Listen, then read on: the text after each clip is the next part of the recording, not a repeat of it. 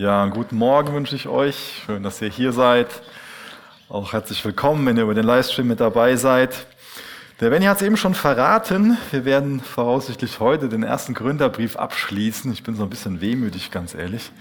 Ähm, nicht so ein, so ein treuer Freund. Ähm, und äh, ist mir echt vieles nochmal total lieb geworden. Aber das Gute ist, dass wir das ja nicht verabschieden müssen, sondern dass das weiterhin Teil von unserem Leben sein darf. Und natürlich freue ich mich auch ähm, auf die neue Predigtserie, wenn es dann ums Thema Gebet geht.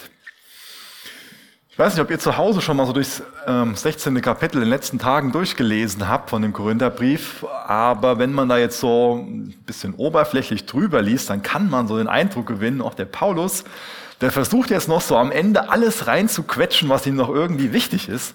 Ähm, aber ich glaube, das ist doch sehr systematisch, was er da macht. In 1. Korinther 15 ist ja dieses tolle Kapitel, wo es um die Auferstehung geht, wo es auch um unsere Zukunft geht, wo es um die Ewigkeit geht, um den Himmel geht, ähm, um die neue Erde, um, um einfach diese chlorreiche Zukunft, die wir haben, was auf der einen Seite ein sehr theologisches Kapitel ist, aber auch sehr, sehr seelsorgerlich ist, wenn wir diese, diese Perspektive haben, die Hoffnung, äh, die uns dann diese Zuversicht bringt und so viel Kraft im Hier und Jetzt gibt.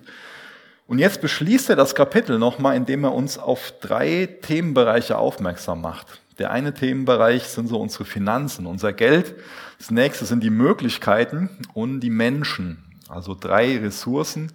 Ich weiß nicht, gibt es für Menschen ein besseres Wort als Ressourcen? Menschen sind keine Ressourcen, ihr versteht mich da nicht falsch so. Also diese, das sind so drei Sachen, die wir, äh, Menschen sind auch keine Sachen, aber ich glaube, ihr wisst, was ich meine. Also drei, drei Themen, wo wir echt sensibel sein sollen, die wir gut gebrauchen sollen im Reich Gottes. Möglichkeiten, Finanzen, Menschen. Also wie gehen wir miteinander um? Wie gehen wir mit dem Geld um, was wir haben? Und wie gehen wir mit den Möglichkeiten um, die wir bekommen haben? Wenn wir also in Kapitel 15 so diesen wunderbaren Sieg vor Augen gemalt bekommen haben, den wir in Christus haben, wenn wir diese Zukunft sehen, wenn wir, wenn wir erkennen, dass das Evangelium diese Botschaft ist, dann macht das ja was mit uns und dann verändert das, wie wir mit Menschen umgehen, dann verändert das auch, wie wir mit Geld umgehen, mit unseren Finanzen umgehen, mit unserem Besitz umgehen und dann wird es auch ja, was, was darauf äh, eine Anwendung haben, wie wir mit unseren Möglichkeiten umgehen. Also ein ganz praktisches Kapitel so zum Ende. Und bevor wir mal die ersten vier Verse lesen, wo es um Finanzen, wo es um Geld geht, will ich noch mit uns beten. Vater, wir sind dir so dankbar, dass wir dein Wort haben. Das ist echt ein Geschenk, dass du dich in deinem Wort offenbarst, dass du uns in deinem Wort Weisheit weitergibst, dass du uns Wegweisung gibst, dabei hilfst, wie wir leben können, dass wir wissen, wie unser Leben Sinn bekommen kann und einfach eine klare Richtung. Und ich bitte dich, dass uns das einfach tiefgreifend verändert, dass wir einfach total lebendig werden in dir, weil wir diese Hoffnung haben und dadurch einfach anders mit Menschen umgehen, auch anders mit Geld umgehen, anders mit Möglichkeiten umgehen, dass wir das alles nutzen, um deine Liebe auszudrücken und um dein Evangelium weiterzugeben, Herr. Lass du heute Morgen dein Wille hier geschehen, sprech du in unsere Herzen hinein. Du weißt, was wir brauchen. Welchen Zuspruch, auch welche Ermahnung. Danke, dass du ein wunderbarer Hirte bist und dass du dich gut um uns kümmerst, Herr. Vielen Dank dafür. Amen. 1. Korinther 16, ich lese mal die ersten vier Verse aus der neuen Genfer Übersetzung vor. Nun noch ein Wort zu der Geldsammlung für die Gläubigen in Jerusalem. Macht es so, wie ich es auch in den Gemeinden von, Galatien angeordnet habe. Am ersten Tag jeder Woche, dem Sonntag, soll jeder von euch bei sich zu Hause einen Betrag auf die Seite legen, der seinen Möglichkeiten entspricht. Auf diese Weise kommt nach und nach eine größere Summe zusammen und das Geld muss nicht erst dann gesammelt werden, wenn ich komme. Sobald ich bei euch bin, werde ich diejenigen, die ihr für geeignet haltet, mit Empfehlungsbriefen nach Jerusalem schicken und eure Gabe überbringen lassen. Vielleicht werde ich, wenn es mir angebracht scheint, auch selbst hinreisen, so dass sie mich dann begleiten können. Also der Paulus hat davon gehört, dass die Gemeindefamilie in Jerusalem, dass es der einfach schlecht geht, da sind halt viele vertrieben worden, es gab noch eine Hungersnot, es gab verschiedene Umstände, warum die einfach ja, Mangel gelitten haben. Und da war es selbstverständlich für den Paulus zu sagen, hey, lass uns denen systematisch helfen. Weil der Paulus hat das nicht so gefördert, dass so hat den Gründern nicht nur gesagt, ja kümmert ihr euch mal um euch und die in Jerusalem, so, die sollen sich um sich kümmern, sondern da soll man sich gegenseitig helfen. Das ist für ihn ganz selbstverständlich. Und er fordert sie dazu auf, also so eine zusätzliche Sammlung ähm, zu machen, neben dem, was sie sowieso ganz regelmäßig spenden. Es geht also hier um Geld. Aus dem Grund seid ihr ja auch heute Morgen hier. Aus dem Grund schaut ihr zu, weil ihr unbedingt wollt, dass ich über euren Geldbeutel predige. Gell? Auf jeden Fall. Der Geldbeutel ist ja das, was so meist als letztes an uns wiedergeboren wird, habe ich mal jemanden sagen hören. Das ist bestimmt nicht bei jedem Christ der Fall, ganz gewiss nicht, aber vielleicht ist so ein bisschen Wahrheit drin. Aber ich glaube, wenn wir uns Gott ansehen, dann sehen wir in ihm einen Geber, einen großzügigen Geber. Und vielleicht machen wir ähm, nach Gebet oder irgendwann mal durch, äh, gehen wir durch den zweiten Gründerbrief durch, aber ich habe jetzt schon mal so eine Empfehlung. Lest euch die beiden Kapitel schon mal jetzt durch, 2. Korinther 8 und 9. Da bekommen wir ganz viel zum Thema Geben gesagt. Ähm, wie viel sollen wir denn geben? Sollen wir so den Zehnten geben? Dann stellt sich die nächste Frage, ist das dann vom Brutto oder ist das vom Netto? Sollen wir Morgen mal abstimmen? Wer ist denn für Brutto? Wer ist denn für Netto? Machen wir besser nicht. Ähm, was ich interessant finde, im Alten Testament ist es auf jeden Fall so, dass ähm, wenn man so alle Feste, Opfergaben und den Zehnten so mit einbezieht, dass es da 25 Prozent vom Bruttoeinkommen war. Ja. Die haben die damals so für den Dienst gegeben. Ist natürlich auch so als Staat organisiert gewesen, muss man auch dazu sagen. Ähm, aber ich glaube, dass es deswegen ähm, nicht bedeutet, also ich glaube persönlich nicht an Zehnten, ganz ehrlich. Ich glaube nicht, dass das für uns so die richtige Anwendung oder für alle Christen die richtige Anwendung ist, zu sagen, wir müssen zehn Prozent geben. Ähm, ich denke was anderes. Ich glaube nämlich, dass alles Gott gehört und nicht nur zehn Prozent. Ich finde das ein wichtiges Denken über unseren ganzen Besitz. So, ich glaube, das kann eine ganz schön komische Art und Weise sein, wie wir Gott so abspeisen. So, du kriegst einen Zehnten, das ist, das ist das für dich, und mit dem Rest, das ist so meins, und da mache ich so mit, was ich, was ich will. Ich glaube, wir sollten viel mehr so die Perspektive über uns, über unser Leben haben, dass wir sagen, mein ganzer Besitz, meine ganze Zeit, mein ganzes Geld, das gehört Gott. Und wie kann ich davon ein guter Verwalter sein?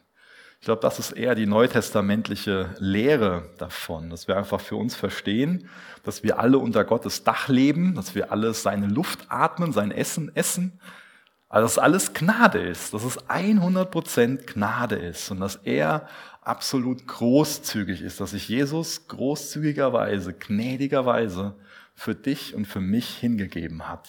Das ist also das Vorbild. Und die Kehrseite davon ist, dass wir ihm alles schulden und dass es nichts Besseres gibt, als ihm alles zu geben. Und ich denke, das ist ein wichtiger Punkt über Übergeben, das Geben auch was mit Anbetung zu tun hat. Das ist also nicht so, dass, dass das ähm, einfach nur ein Zufall ist, dass der Paulus sagt, hier dann am ersten Tag der Woche, also an dem Sonntag, da wo Jesus auferstanden ist, da wo ihr Gottesdienste feiert und die Auferstehung von Jesus feiert, also da sollt ihr vorher schon was zurücklegen und dann zusammenlegen. Ich meine, vor dieser Krise haben wir ja immer noch einen Beutel durch die Reihen gegeben.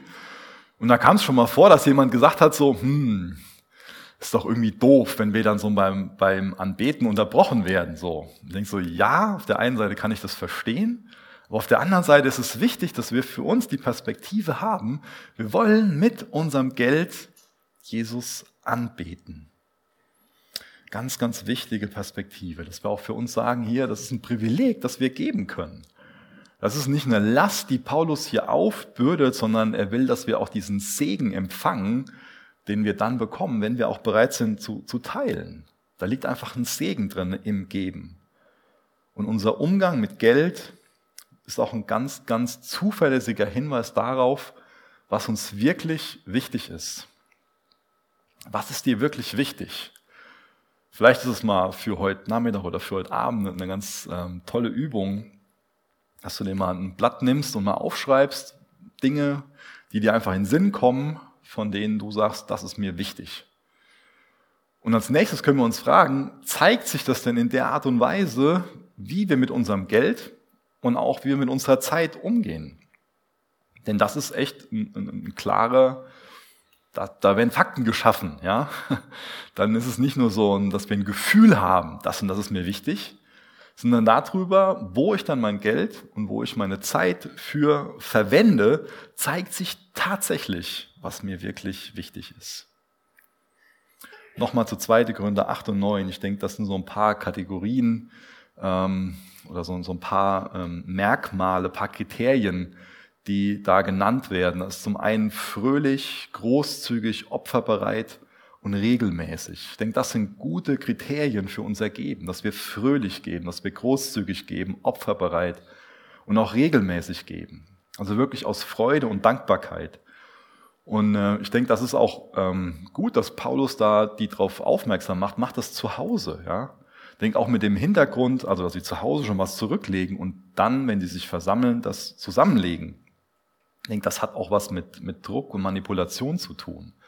Ich glaube, das ist eine Sache, die wir alle, die wir alle gar nicht mögen, wenn wir uns manipuliert fühlen oder meinen, das setzt mich jemand unter Druck oder ähm, auch geistlicher Missbrauch kann eine Rolle spielen, warum man gibt oder auch ein falsches Gottesbild so.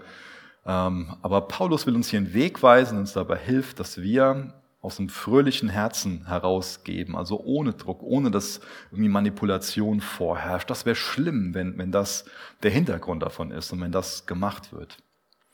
Aber er macht darauf aufmerksam, dass das schon was Systematisches ähm, sein soll, unser Geben. Er weist sie darauf hin, also eine ganz klare, praktische Anweisungen, die sollen das wöchentlich machen, sollen das zu Hause vorbereiten. Vielleicht hängt das auch mit dem Prinzip aus dem Alten Testament zusammen, dass sie ihre Erstlingsfrüchte geben sollten. Also im Alten Testament, wenn die jetzt eine Ernte hatten, haben die nicht ähm, erstmal irgendwie alles verbraucht und aufgeteilt so und dann geguckt, was ist denn jetzt noch für Gott übrig, sondern es war ein klares Prinzip, dass die zuallererst einen gewissen Teil davon ähm, für Gott gegeben haben und dann sind die an den, an den Rest gegangen. So. Was natürlich auch wieder klar mit Prioritäten zusammenhängt, mit einer, mit einer Wertigkeit, was klar zeigt, okay, ist jetzt hier Gott meine Priorität oder will ich mich erstmal in Anführungsstrichen um mich selbst kümmern? Und ich denke, das ist die Anwendung davon. Die sind damals ähm, oft wöchentlich bezahlt worden oder auch gerade die Tagelöhner dann auch täglich. Aber das wäre eine wichtige Frage für uns. Ähm, gebe ich Gott meine Erstlingsfrüchte? Oder gucke ich am Monatsende so, ja, ist jetzt noch was übrig? Oder sage ich dann, wenn ich meinen Lohn bekomme, sofort, dann mache ich einen Dauerauftrag und den und den Teil gebe ich sowieso und danach bin ich offen, wenn ich irgendwie, wenn Gott mich auf was aufmerksam macht, mir was aufs Herz legt, ob ich dann noch was davon gebe. Zeigt sich das in deinem Geben, dass Gott wirklich so die Priorität für dich ist? Zeigt sich das in deinem Geben? Oder sind dir erstmal Klamotten, Essen, Technik, Hobbys, Urlaub, Garten, keine Ahnung, was man da jetzt alles so einfüllen könnte? Ähm, ist dir das erstmal wichtiger?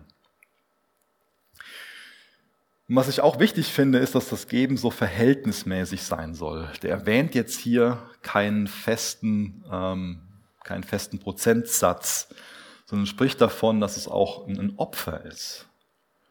Und für einen Schüler, für einen Student, da kann einfach sehr wenig ein Opfer sein. Oder auch für Leute, die in anderen Lebensumständen sind. Sehr wenig kann einfach ein großes Opfer sein.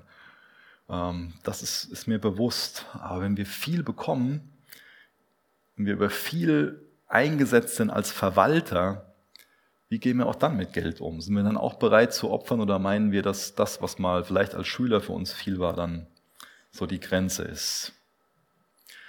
Und was ich auch wichtig finde, ist, dass der Paulus jetzt hier nicht nur auf die Seite des Gebens eingeht, sondern auch darauf eingeht, wie ähm, dann dieses Geld verwaltet wird, dass es wirklich ehrlich und zuverlässig damit umgegangen wird. Also da wird sowas wie so ein Final, heute wird man das wahrscheinlich Finanzausschuss nennen, was der da einberuft so.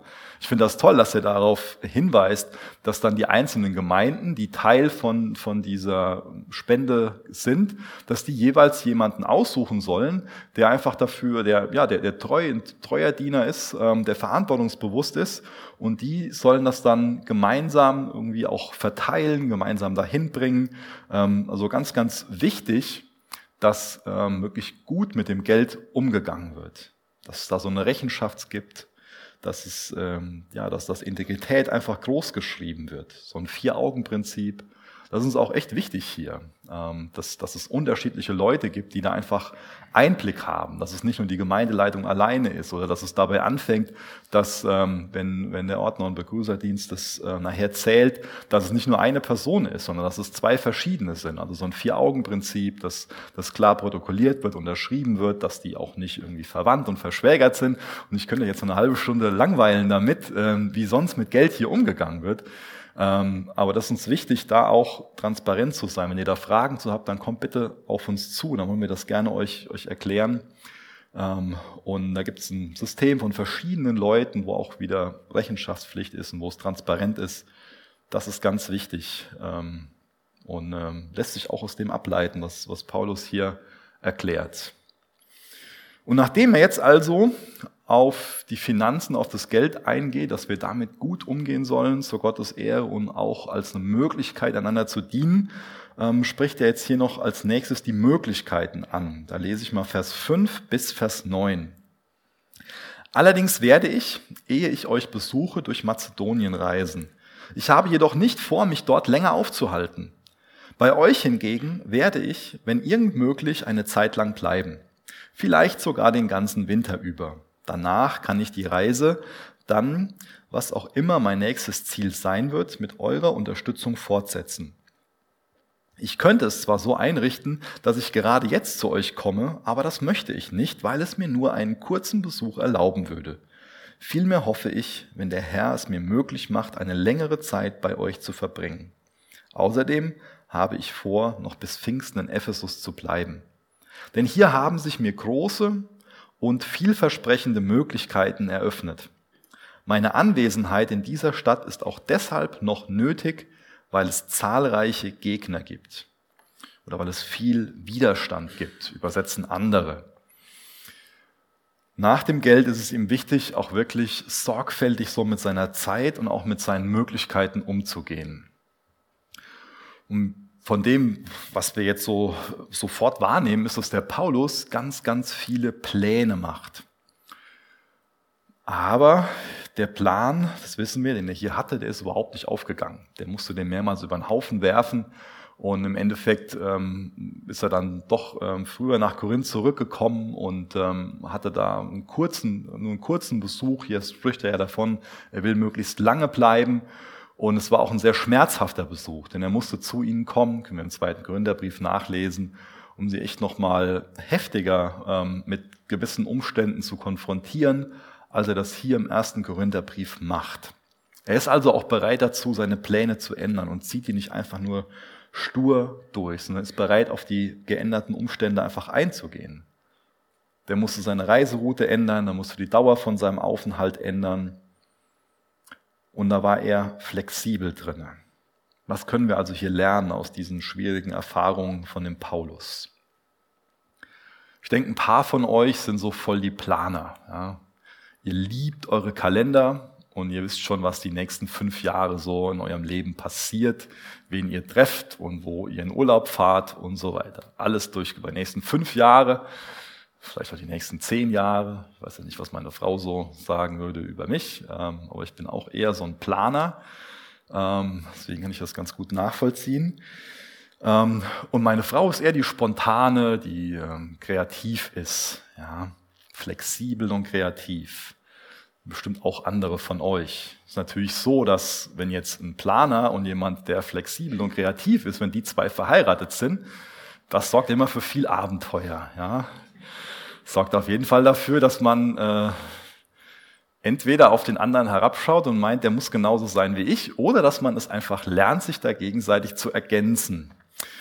Und es vielleicht von dem Paulus lernt, dass die Wahrheit in der Mitte ist. Ich finde das ganz toll, denn das ist an sich das, was der Paulus lebt. Der Paulus hat einen klaren Plan, der überlegt, der sucht Gottes Willen, spricht auch mit anderen darüber, was könnte denn Gottes Wille hier sein, lässt sich beratschlagen, trifft dann Entscheidungen und dann geht er los, übernimmt Verantwortung und ist dann wiederum sehr kreativ und flexibel, auf offene Türen zu reagieren, auf veränderte Umstände zu reagieren. Ganz wichtig, dass wir das von ihm lernen. Ganz wichtig. Was bist du eher? Bist du eher so ein Planer oder bist du eher so derjenige, der überhaupt keine Pläne macht? Wenn wir gar keine Pläne machen, dann können wir echt so auch auf der anderen Seite vom Pferd fallen. Also eine Seite ist natürlich, dass wir planen und ähm, die Leute in unserem Umfeld leiden da massiv drunter, weil wir meinen so, das ist mein Plan und da halte ich fest und mit dem Kopf durch die Wand. Das ist die eine Seite. Aber die andere Seite ist einfach keine Pläne zu machen. Und wenn du nichts erreichen willst, dann wirst du auch nichts erreichen. Also wenn nichts dein Ziel ist, dann wirst du dieses Ziel immer erreichen. Nichts.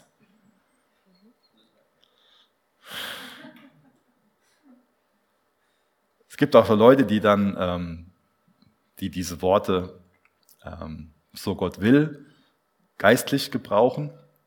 Aber ich glaube, es gibt auch Leute, die diese Worte fleischlich gebrauchen und damit sagen, so lass mich in Ruhe, ich will faul bleiben. Auch das ist ja keine Alternative, sondern wenn ich diesen, diesen Sieg, den ich in Christus habe, wenn ich 1. Korinther 15, wenn ich das Evangelium verstanden habe, die Auferstehung vom inneren Auge als, als Ziel habe, neuer Himmel, neue Erde, wenn ich weiß, in Christus ist dieser Sieg, dann will ich doch meine Zeit gut nutzen. Und dann wird nicht nichts mein Ziel sein, sondern will ich mich doch dafür einsetzen, dass das Evangelium verbreitet wird, dass jemand anderes auch von der Hoffnung hört. Ich meine, gerade jetzt in dieser Zeit, wo so viele Leute keine Zuversicht oder nur wenig Zuversicht und wenig Hoffnung haben, ist es doch so wichtig, auf den zu zeigen, in dem alle Hoffnung begründet ist um zu zeigen, was der Glaube dafür ein Schlüssel für ist. Das können wir uns also nicht leisten als Christen, dass wir so unsere Zeit totschlagen, dass wir einfach so die Gelegenheiten vergeuden und vor uns hinlegen, vor uns hinleben.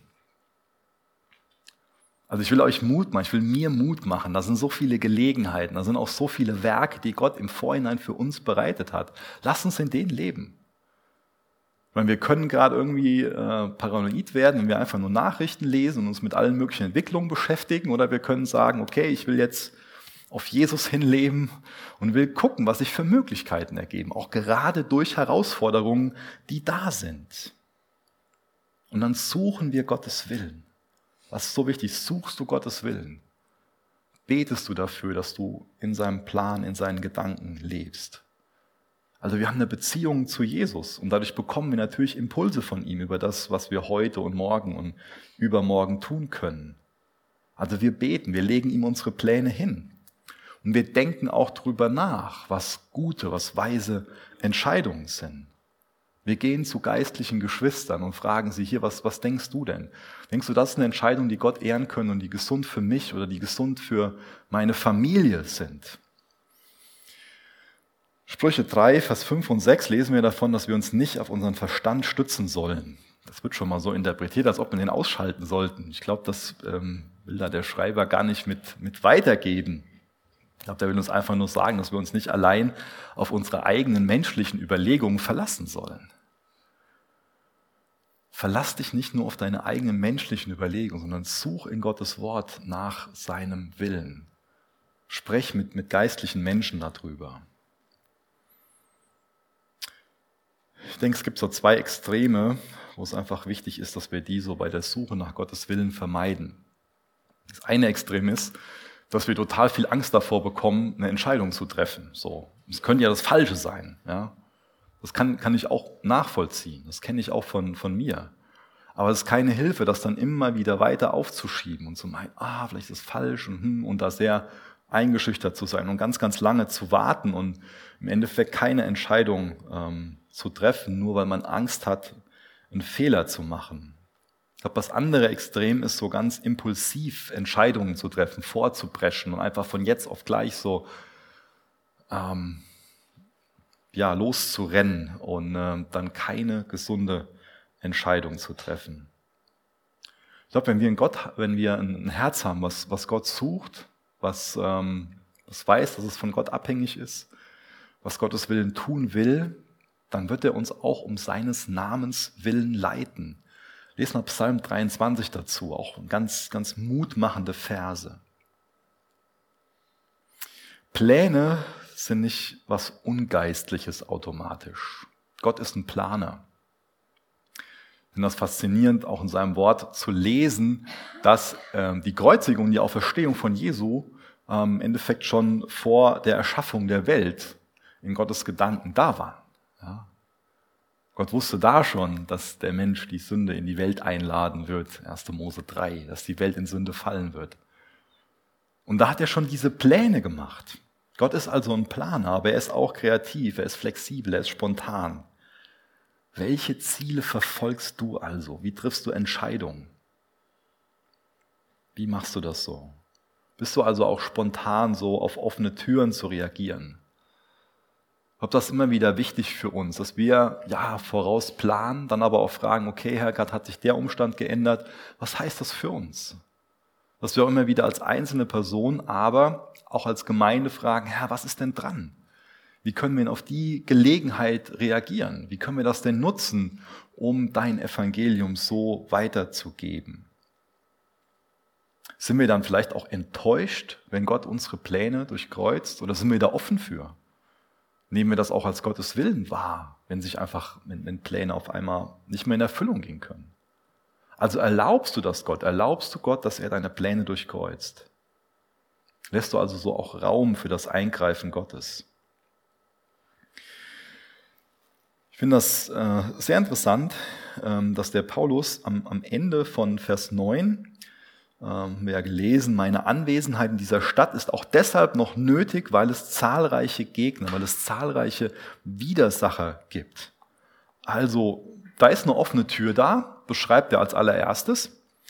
Und im gleichen Moment ist er sich aber auch dem bewusst, da gibt's Widerstand. Ja, da ist nicht so, dass ich jetzt da ähm, dass ich da jetzt von ein paar Gemeinden in, in, in Korinth oder Ephesus oder wo es jetzt auch immer, wo er dann immer war, so eingeladen ist und, und er hat jetzt da die einfachsten äußeren Umstände, so, ja, bekommt von denen alles finanziert, hält da mal eine Predigt am Sonntag und äh, dann kann er sich mal wieder, ja, also er weiß, da ist Widerstand.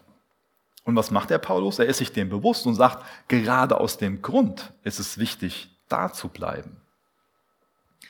Ich erlebe das immer wieder, dass Menschen was als Gottes Wille beschreiben und damit begründen, dass es ohne Widerstand war. Ich glaube, da, da klemmt es schon mal. Ich glaube, oft ist es so. Wir, wir können natürlich auch nicht äh, in das andere Extrem verfallen und einfach nur sagen, so, ja, da gibt's Widerstand, deswegen ist es Gottes Wille. Ja, wir können auch schon mal Widerstand haben, einfach weil wir ähm, Starkköpfe sind oder weil wir uns irgendwie doof verhalten haben und uns jemand darauf aufmerksam macht. Ja, es gibt auch viel Kritik, die, die berechtigt ist, wo wir von lernen sollten. Also auch da wieder, ja, ist jetzt gar nicht geplant, aber oft habe ich gerade dieses Bild im Kopf. Wir können halt auf der einen Seite, auf der anderen Seite vom Pferd fallen. So ist das oft im Leben. Offene Töne und Gegenwehr, das ging jetzt da Hand in Hand. Und davon hat sich der Paulus nicht entmutigen lassen. Und er wusste, Jetzt ist es noch wichtig, jetzt hier in Ephesus zu bleiben. Wenn das interessiert, ihr könnt euch mal Apostel 19 durchlesen, da wird von dem Widerstand beschrieben. Ich glaube, das ist auch für uns oft wichtig, dass wir ähm, uns das in schwierigen Situationen fragen. So, ähm, ist das jetzt wichtig, dass, ähm, dass ich hier bleibe? Ähm, zum Beispiel, was mir gerade einfällt, kann, kann die Arbeit sein. Da kann Widerstand sein und ich kann einfach schnell wegrennen und dann noch in größeres Chaos hineinrennen. So. Ähm, auch in Beziehungen haben wir vielleicht oft die Tendenz, da einfach zu schnell aufzugeben und ähm, uns nicht dafür einzusetzen, dass die Bitterkeit, die da reinkommen will, überhand nimmt, das Problem, was da entsteht. Aber es ist so wichtig, dass man echt lernt, um Freundschaften zu kämpfen. Auch gerade dann, wenn vielleicht, ja, wenn irgendwelche Probleme da sind, wenn ähm, es einfach klemmt, wenn, wenn Konflikte da sind, dass wir lernen, echt aufeinander zuzugehen und dann nicht vorschnell uns aus Beziehungen zurückzuziehen. Ganz wichtig. Aber auch in der Gemeinde. Da, wo wir Menschen zusammen sind, wird es immer wieder zu Problemen kommen. Natürlich ist es wichtig, eine gute Kultur zu haben und, und, und äh, so aus einem wirklich die Liebe zu haben, daran wollen wir erkannt werden und, und wichtig, dass wir Gott immer wieder unserem Charakter arbeiten lassen. Aber da, wo wir Menschen zusammen sind, werden wir uns immer wieder enttäuschen. Das will ich nicht als eine Ausrede gebrauchen, da wo ich Menschen enttäusche, nur ich glaube, das ist wichtig, dass wir realistisch sind. Dass wir immer wieder, da wo Menschen zusammen sind, in Familien, in Gemeinden, wird es immer wieder, gerade dann, wenn wir echt tiefgründige Beziehungen zueinander haben und, und offen sind und Leben miteinander teilen, gerade dann, wenn wir uns verletzbar machen, wird es so sein, dass wir uns gegenseitig enttäuschen. Und dann ist es so wichtig, dass wir lernen, damit umzugehen. Und da gibt es so auch viele tolle Beispiele in der Bibel, wie Versöhnung möglich ist. Und ich denke, auch in unserem Umfeld können wir das an vielen Menschen, an vielen Beziehungen sehen, wie da eine Wiederherstellung da ist. Und eine Beziehung, die, die einst irgendwo zu scheitern drohte, jetzt eine ganz neue Tiefe hat, weil man gemeinsam was durchkämpft hat und Herzen neu zusammengefunden hat und man da eine tolle Männerfreundschaft, Ehe, was auch immer für Freundschaften unter Frauen das eine neue Tiefe hat. So was Kostbares. Deswegen lasst euch auch da Mut zu machen. Vielleicht bist du gerade in so einer Situation. Lass dir Mut dazu machen, ähm, das auszuräumen, dass da Heilung reinkommt. Genau. Ja, zum nächsten, zu den Menschen. Also diese Möglichkeit und das Geld, das ist halt nichts wert ohne Menschen. So ist das. Ich meine, das ist das Kostbarste, was wir als Gemeinde haben. Ja, ich meine, der kostbarste ist Jesus, aber sonst sind wir, wir Menschen. Und, und wie gehen wir miteinander um? Das beschreibt Paulus jetzt in den nächsten 14 Versen. Ich lese die mal einfach so ein Stück nacheinander vor. 1. Korinther 16 ab Vers 10. Wenn Timotheus zu euch kommt, macht es ihm nicht schwer, seinen Auftrag zu erfüllen. Denn er tut wie ich die Arbeit, die der Herr uns zugewiesen hat. Niemand soll ihn geringschätzig behandeln. Und wenn er dann wieder aufbricht, verseht ihn mit allem, was er für seine Rückreise braucht und verabschiedet ihn mit dem Friedensgruß. Ich warte sehnsüchtig auf ihn und auf die Brüder, die mit ihm gereist sind. Was unseren Bruder Apollos betrifft, so habe ich ihn eindringlich gebeten, sich den Brüdern anzuschließen, die inzwischen auf dem Weg zu euch sind. Aber er war entschieden dagegen, euch zum jetzigen Zeitpunkt zu besuchen. Er wird jedoch kommen, sobald ich ihm, sobald sich ihm eine günstige Gelegenheit bietet. Seid wachsam.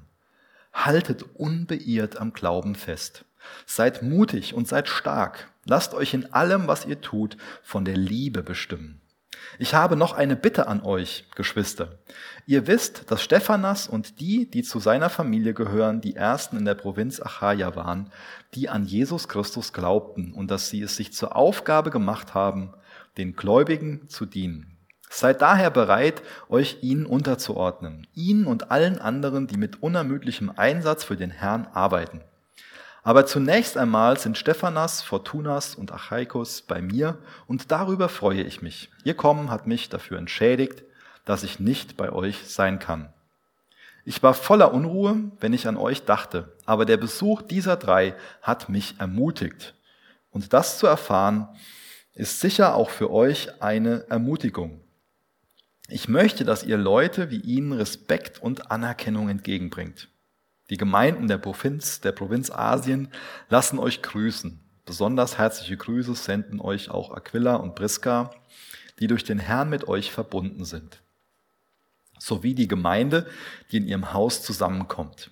Alle Geschwister, die hier sind, lassen euch grüßen. Grüßt einander mit einem Kuss als Ausdruck dafür, dass ihr alle zu Gottes heiligem Volk gehört. Ich selbst, Paulus, grüße euch ebenfalls. Ich schreibe diesen Gruß mit eigener Hand. Wenn jemand den Herrn nicht lieb hat, soll er verflucht und von Gott getrennt sein. Maranatha, unser Herr kommt. Die Gnade des Herrn Jesus sei mit euch. Meine Liebe gilt euch allen, die ihr durch Jesus Christus mit mir verbunden seid.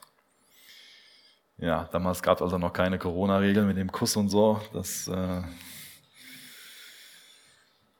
ja, er macht den Korinthern bewusst, dass sie Teil von einer wesentlich größeren Familie sind ähm, Teil der weltweiten Gemeinde sind, die durch das Evangelium erreicht und auch echt verändert wurden.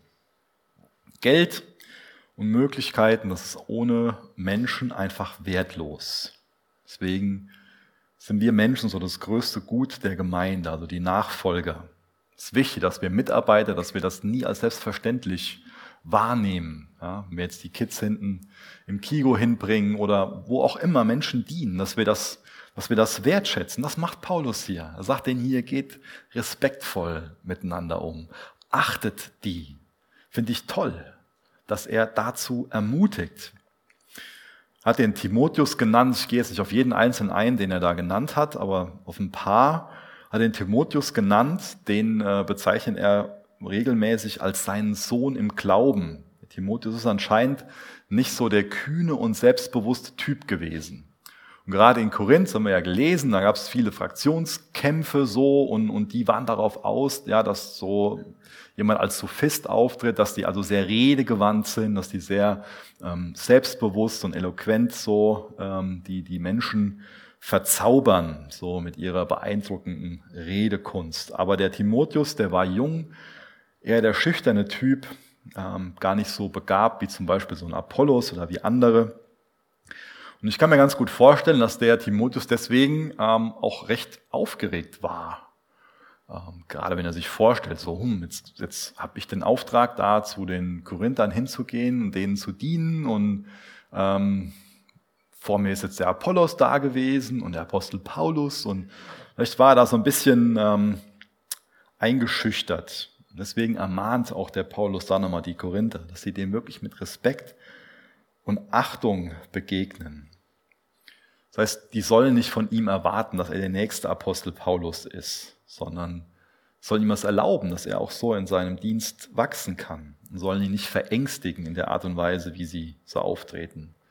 Vielleicht hängt es auch viel mit dem Alter zusammen. Und das ist ja auch generell an uns eine Frage, ob wir echt demütig genug dafür sind, dass wir von Jüngeren lernen können. Dass wir, das, dass wir uns das auf der anderen Seite echt ermutigt, wenn ähm, Jüngere dabei sind, ihr Potenzial zu entwickeln. Dass wir uns auch an uns selbst erinnern, wie das für uns war, als wir irgendwas mal zum ersten Mal gemacht haben oder noch unsicher in was waren. Da können wir schon mal ganz schön unbarmherzig miteinander sein ähm, die wir dann was kritisieren. Aber Paulus spricht von Achtung, er spricht von Respekt. Und das hilft viel mehr dabei, wenn wir so miteinander umgehen, dass wir dann auch in unseren Fähigkeiten, in, in dem, was wir tun, in unserem Dienst, dann reifen. Den Apollos, den ähm, hat er auch genannt, so einer gewesen, der sehr wortgewandt war, der hat mit großer Kraft, mit großer Vollmacht da in Korinth gewirkt und es gab in Korinth, können wir am Anfang von dem Brief nachlesen, so einen regelrechten Apollos-Fanclub. Ja? Und das finde ich ganz spannend, dass der Paulus den trotzdem einlädt. Dass er dem wieder sagt, der soll jetzt schon hier hinkommen. Ja? Das heißt, für den ähm, Paulus ist der Apollos also kein Konkurrent. Das heißt, er weiß, die Verantwortung da in Bezug auf den Bereich, die liegt klar bei den Korinthern. Die Korinther, das sind diejenigen, die mit den Fraktionskämpfen ähm, losgemacht haben, ja, nicht die einzelnen Apostel. Die Korinther gehen her und sagen so, ja, ich bin das Paulus und ich bin das Apollos, oh, ich bin das Jesus, ich bin am allergeistigsten, so, ja. Das ist die Haltung, die er in dieser Gemeinde kritisiert. Auch für Paulus ist kein Ding. Für Paulus ist der Apollos kein Konkurrent, sondern er sagt ganz klar, weißt du, wir zwei, wir haben keinen, keinen Stress miteinander so, sondern wir dienen dem Herrn. Deswegen lädt er ihn ein, dahin zu kommen und entzieht diesen Fraktionskämpfen einfach den Boden. Außerdem erwähnt er den Stephanas und sein Haus, beschreibt, dass das so die ersten ähm, in der Gegend, in der Region gewesen sind, die ähm, Jesus kennengelernt haben, liebgewonnen haben. Und ähm, da wird beschrieben, wie sie sich im Dienst gewidmet haben. Und äh, wenn man sich das so im, im Griechischen anguckt, dann erkennt man, dass die wirklich geschuftet haben bis zur Erschöpfung. Erkennt man, dass das wirklich ganz hingegebene Leute waren, die ähm, ja einfach dann da den, den Geschwistern in einer wunderbaren Art und Weise gedient haben. Und ich finde das so toll, das beschrieben, dass das ganze Haus ist. Ich will es da nicht mehr reininterpretieren, als gut ist, aber gewöhnlich wird damit auch dann bezeichnet, dass dann Kinder mit dabei sind. Und das ist echt ein riesengroßer Segen. Das ist ein wunderbares Zeugnis, wenn so einfach ein ganzes Haus ähm, Jesus liebt und eine Familie gemeinsam einfach so, so einen dienenden Lebensstil hat. So. Und das kann man nicht machen. Ja? Das will ich nicht von vorne den Eindruck erwecken, dass ich glauben würde, dass wir als Eltern das machen könnten, dass unsere Kinder wiedergeboren werden. Ja? Wir können natürlich Hindernisse liefern auf dem Weg zu Jesus und wir können ihnen auch ähm, dem einen oder anderen helfen, aber das ist bei jedem Einzelnen einfach nur Gnade, wenn unser Kind Jesus kennenlernt, auf jeden Fall. Aber das ist, glaube ich, ein wichtiges Gebetsanliegen, dass wir sagen, Herr, wir als Familie, wenn du eine Familie hast, dass das eine Sache ist, die wir auch echt auf unseren Knien bewegen, in unserem Herz bewegen und Jesus hinlegen. Herr, wir als Familie, wir wollen, das ist so ich und mein Haus, wir wollen, wollen dem Herrn dienen. Außerdem nennt er dieses Ehepaar, ähm, die ähm, Priska und Aquila, ähm, ganz engagiertes Ehepaar, von denen wir oft lesen. Und meistens wird hier die Frau zuerst genannt. Eigentlich untypisch für die damalige Zeit. Ähm, aber aus vielen anderen Listen ähm, ist es oft so, dass, dass die Leiter zuerst genannt werden. Das ist jetzt der Petrus, Jakobus und so. Und auch hier, ich will nicht dazu viel reininterpretieren, aber ähm, meisten Autoren, so die ich dazu gelesen habe, gehen auch davon aus, dass sie einfach so eine größere Leitungsgabe hatte. Und das war auch für ihren Mann kein, kein Thema, sondern die haben gemeinsam Jesus gedient und sich auch gegenseitig darin unterstützt. Ich finde das ganz spannend, sich mit denen auseinanderzusetzen, wie häufig die umgezogen sind. Ähm, sind dann wieder dem Apostel Paulus gefolgt nach Ephesus, um ihn da zu unterstützen. Ähm, das war freiwillig, ja, sie wurden auch mal vertrieben und mussten umziehen. Ähm, aber sie sind nach wie vor mit Jesus unterwegs. Also auch nach Schwierigkeiten und sind bereit, zum neuen Ort zu gehen. Wir wissen von ihnen, die sind selbstständig gewesen, die mussten jedes Mal auch ihr quasi ihr Geschäft mit umziehen und so. Und was, was für ein Geschenk, wie kostbar ist das, wenn, wenn Ehepaare so unterwegs sind? Dass sie sagen, wir sind bereit, so Herausforderungen auf uns zu nehmen. Wir lassen uns nicht entmutigen und ähm, wir wollen auch da wieder an einem neuen Ort echt unterstützen, dass da so eine gesunde Gemeinde, von der viel Segen ausgeht, entsteht. Dafür werden wir uns einsetzen. Wunderbar. Ja, so viel mal zu den einzelnen Leuten. Ich glaube, hier kann man sehr, sehr viel zwischen den Zeilen lesen. Also ich meine jetzt nicht irgendwie was da überinterpretieren, aber einfach sehen, der Paulus, ähm, der sagt, der hat, es gibt jetzt hier kein Vers, ich bin keine One-Man-Show, so, aber das sehen wir in seinem Leben. Der ist nicht nur ein Seelengewinner, sondern der macht auch wirklich Freundschaften und er ist auch davon abhängig, dass andere ihm helfen. Und so sind wir als Gemeinde. Ob wir das wahrhaben wollen oder nicht, gemeinsam sind wir viel besser dran und wir sind voneinander abhängig. Wir brauchen einander. Und nicht nur als Gemeinde, ich finde das auch total spannend, wie mobil die damals gewesen sind. Ja? Ich meine, hier wird ein ziemlich ähm, weites, ähm, ziemlich weiter Bereich beschrieben und die sind anscheinend ständig hin und her gereist. Und das war damals ja wesentlich ähm, schwerer als heute. Außerdem werden da auch ganz unterschiedliche Menschen genannt.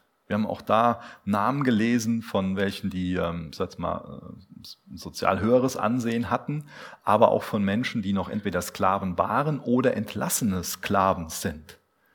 Das finde ich also wunderbar, da schon zu sehen, was das, was in 1. Korinther 15 beschrieben wurde, dieses Evangelium, welche Kraft darin liegt.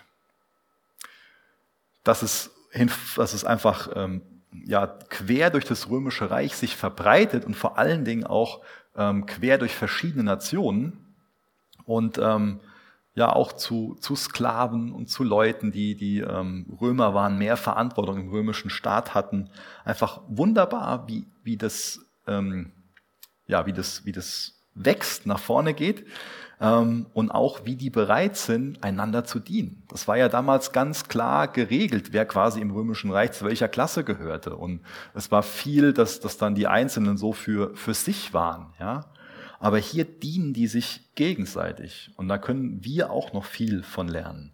Dass wir nicht nur diejenigen sind, die mal hier und da irgendwie Geld irgendwo hinschicken, sondern dass wir echt bereit sind, einfach international so voneinander zu lernen.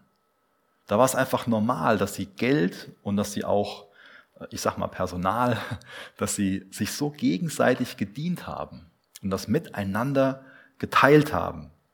Und inmitten von diesem ganzen Text sagt er ihnen in Vers 13, seid wachsam, haltet unbeirrt am Glauben fest, seid mutig und seid stark, lasst euch in allem, was ihr tut, von der Liebe bestimmen. Das ist so die Art und Weise, wie sie diese Ziele verfolgen sollen, wie sie auf Jesus hinleben sollen. Seid wachsam, haltet unbeirrt am Glauben fest.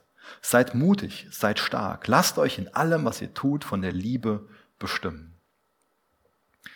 Paulus geht also hier auch nochmal ganz stark darauf ein, dass jeder Einzelne für sich persönlich so eine Verantwortung hat, dass sich keiner einfach so treiben lassen soll und meinen soll, auch die Dinge regeln sich schon irgendwie und oh, mal gucken, vielleicht habe ich da mal Lust das und jenes, sondern er macht ja auch jeden Einzelnen für seine eigene geistliche Gesundheit verantwortlich und auch für dieses fortlaufende Werk des Evangeliums.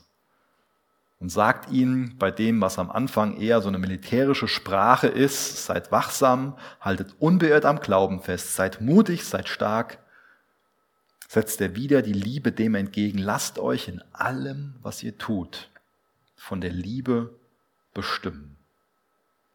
Das ist so der Leitgedanke, der sich durch den ganzen Gründerbrief durchzieht, durch den ganzen Brief. So das ganze Wachen und Festhalten, die Tapferkeit, die Stärke, das bedeutet alles nichts ohne die Liebe.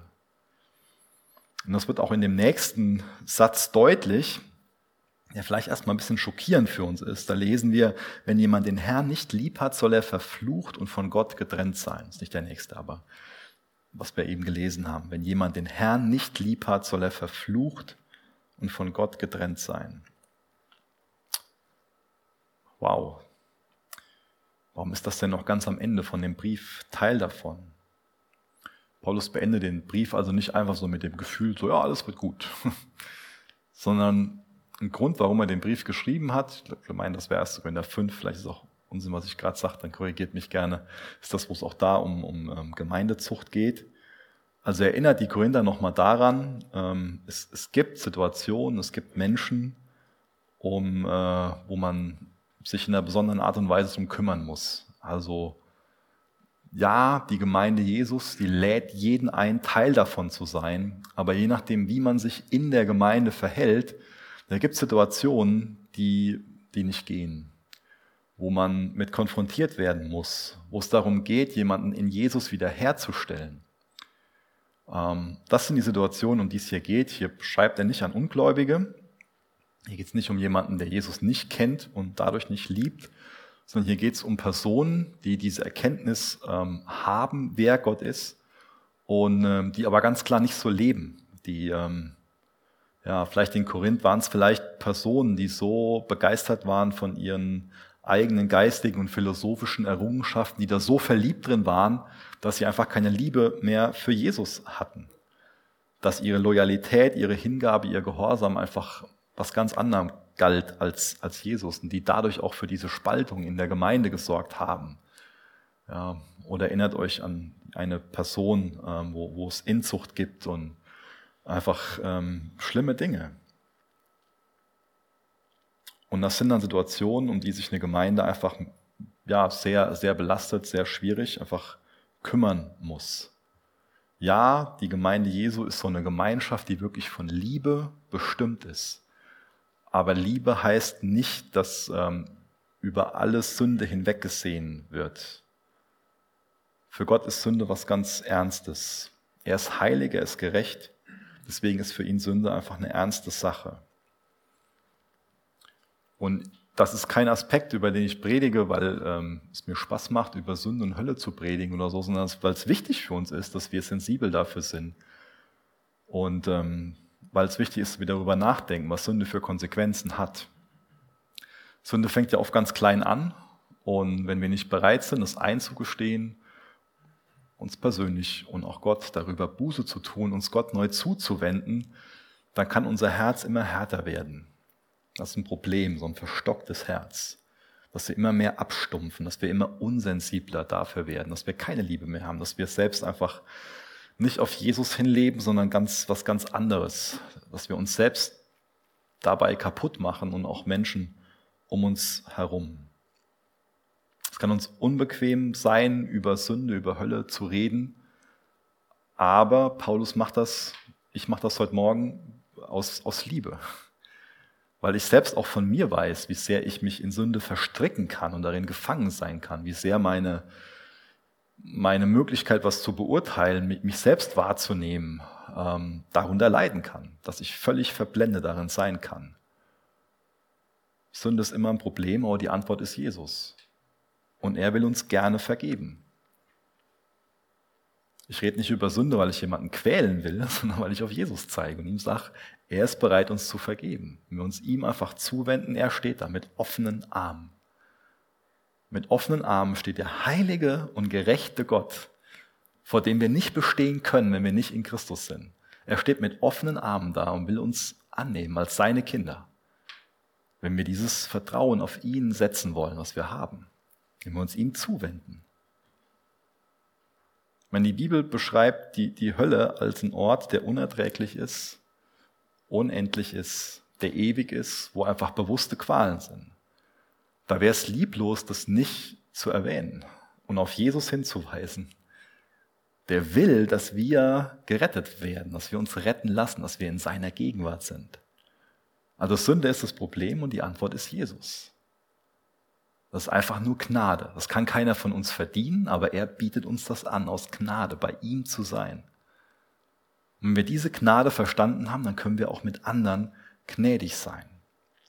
Deswegen endet er auch mit dieser Gnade. Die Gnade des Herrn Jesus sei mit euch. Meine Liebe gilt euch allen, die ihr durch Jesus Christus mit mir verbunden seid. Das ist das letzte Wort. Das letzte Wort hat nicht das Gericht hier in dem Fall, sondern die Gnade und die Liebe sind das Zentrale für ihn. Das ist das, was er uns vor Augen malen will. Aber was kein Automatismus ist.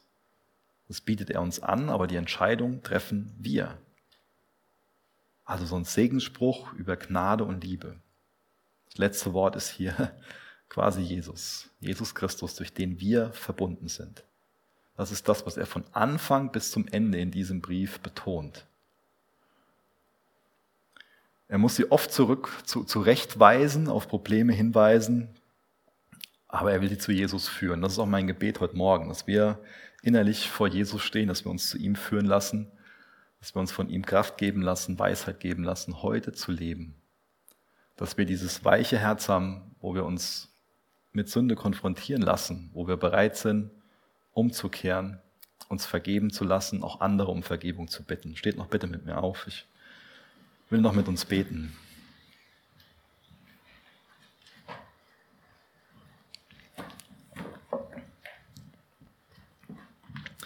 Herr Jesus, du weißt, wie wir persönlich mit Menschen umgehen, wie wir mit Gelegenheiten umgehen, wie wir mit Geld umgehen. Hilf du uns dabei, dass wir echt einander mit Respekt und Achtung begegnen, dass wir uns gegenseitig ermutigen,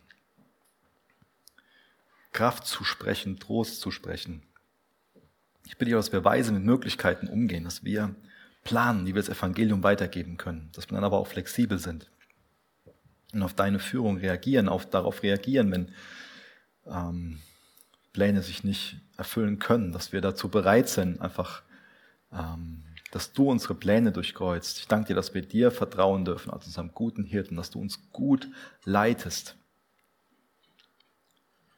bitte ich auch, dass wir gut mit unserem Geld umgehen, dir zur Ehre, Herr. Ich danke dir, dass du diese Gnade, diese Liebe für uns im Sinn hast. Hilf uns im Hier und Jetzt dir zur Ehre zu leben, Herr. Hilf uns die Zeit gut auszukosten. Jetzt, wir wollen uns dir zuwenden. Wir wollen uns abwenden von, von Sünde. Wir wollen uns dir zuwenden. Wir sind dir so dankbar, dass du ein Gott bist, der am Kreuz hing und ausgerufen hat, es ist vollbracht. Deine Gnade steht für uns bereit. Hilf uns mehr von deiner Gnade einnehmen zu lassen und Menschen zu sein, die diese Barmherzigkeit und Gnade verbreiten. Amen.